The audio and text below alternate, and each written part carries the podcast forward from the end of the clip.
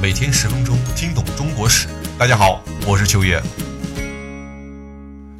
那么，在至正七年十一月的这一天，托托的父亲马扎尔台与世长辞，享年六十三岁。五年之后，顺帝改封其为德王，令翰林儒臣致辞立碑，仁赐京中赵德之额。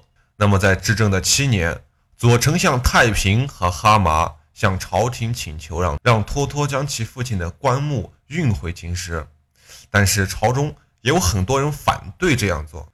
在太平和哈麻的坚决要求和不断努力下，托托才得以返回京师。加之皇帝也比较念及托托的功劳，便同意他回京任职。那么在这个时候呢，太平还有哈麻在对托托起到的其实是一个正面帮助的作用。那么，在后面的故事，我们会再详细的阐述哈麻这个人他的为人处事和他对之后对托托的一些所作所为，还有他害死托托的一件事。这个人从现在的正面角色，在即将不久的未来会变成一个反面教材的。OK，那么在至正的八年，也就是一三四八年，朝廷啊升托托为太傅，紧接着呢被提拨为官府总理东宫之事。好，那么第二年，多尔之、太平都被罢相，顺帝重新启用托托为中书右丞相，并且赐了尊上、名马、裘衣、玉带无数。好，那么在第二次托托拜相之后啊，又开始了重新对朝廷的整顿。首先，他最开始干的事情是设端本堂。端本堂是干嘛的？哈，端本堂是专供皇太子学习的地方。并且托托亲自管理端本学堂的所有事务。好，托托大胆地提拔乌古孙良真、龚伯竹、如中伯、伯天木耳等人为幕僚，共同商议朝政。好，咱们上期也提到过，一三四四年，也就是至正四年的时候，托托辞官以后，顺帝大力的实行改革措施，并且曾派大量的官吏下民间赈灾救民、镇压起义。下了非常大的功夫，但是呢，它起到的效果基本上全部都是负面的，甚至有些举措呀，还促进了农民起义的发展。好，加之这个时候正处于一个小的冰河时期，天灾不断，气温也比较低，民间非常的疾苦，颗粒难收，老百姓的生活更是苦不堪言。但是朝堂之上。大臣们呀和皇帝都过着一些穷奢极欲的奢侈生活。那么你不用问，社会之间的阶级矛盾啊、种族矛盾啊、财产划分的矛盾啊，就已经变得日益加深。所以再次拜相之后的托托，深刻的意识到了这一点。他明白，一场真正的革命刻不容缓。好，我们来简单的分析一下当时托托所面临的几个棘手的问题，这也是咱们这一讲最重要的一个内容。好，首先是第一个，河患引起的严重财政危机。脱脱辞相后，差不多只有一个月的时间，即继正四年的五月，大约二十余日，黄河暴溢，水平地升二丈多，遇上了黄河改道的时期，北边的白毛堤决堤，六月金堤决堤，沿河郡邑如济宁路，就是今天山东的巨野、曹州、大明路，今天河北的大明南，还有东平路。嗯，大概是今天的山东东平一带等所属沿河郡县，基本上都遭受了水患。朝廷啊，对这件事基本上是束手无策的，因为没有人有能力也有担当去解决这个事儿，并且没有一个切实可行的方案，以至于啊，水是不断的向北边倾斜。到四年之后，至正的八年正月，河水又决堤了，先是淹没了济宁的诸路，继而北侵鞍山，沦入运河。盐冒济南河间，将会两槽盐丝厂，十防国际。这是《原始卢贾传》中记载的。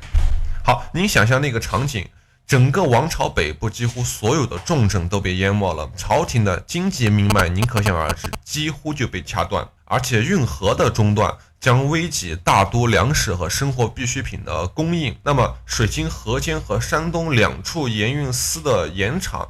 将会使元朝将会使元廷的财政收入急速减少，本来就已经很空虚的国库，这时候他就面临到更严重的一个危机存在。第二，河患也加剧了社会的动荡不安。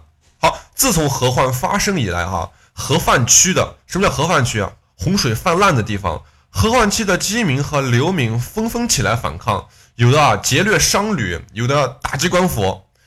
当地的政府和衙门根本无可奈何，没有办法去有没有办法去解决这些事。在这样的一个情况下，这全国各地就开始不断的爆发起义。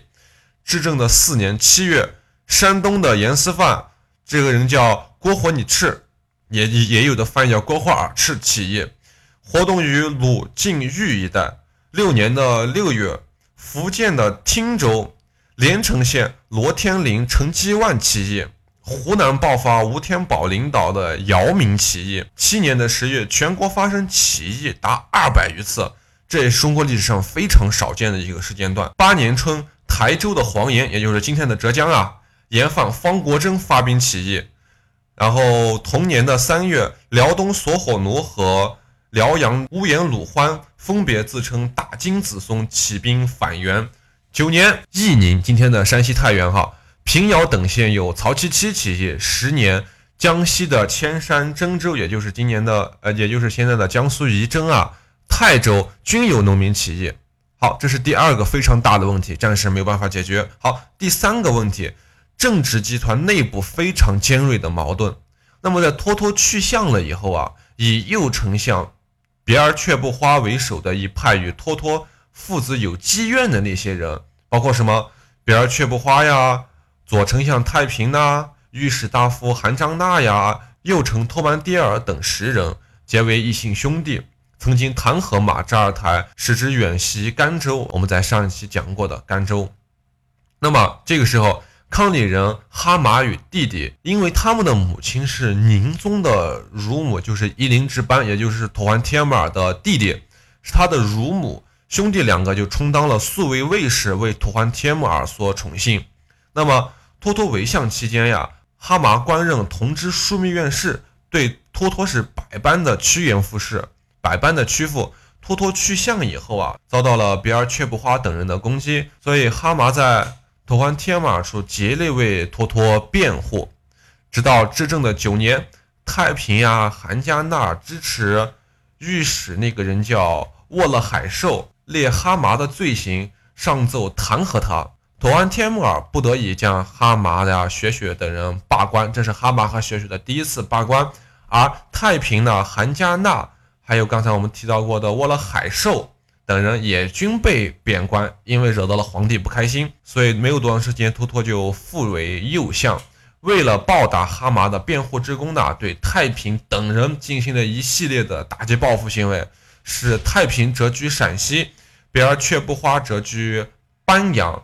还有韩加纳，韩加纳以栽赃的罪名杖刑后流放努尔干，最后面死了，就死在了努尔干的路上。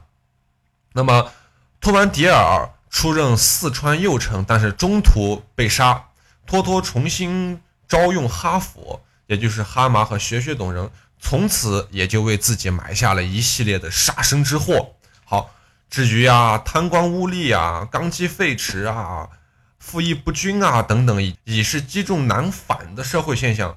托托托托复相以后啊，基本上顾不上去治理这些问题。这个时候的当务之急是如何解决财政危机和如何去治理黄河。但是这堆积在一起的事，您想呀，哪是一个人就能治理好的？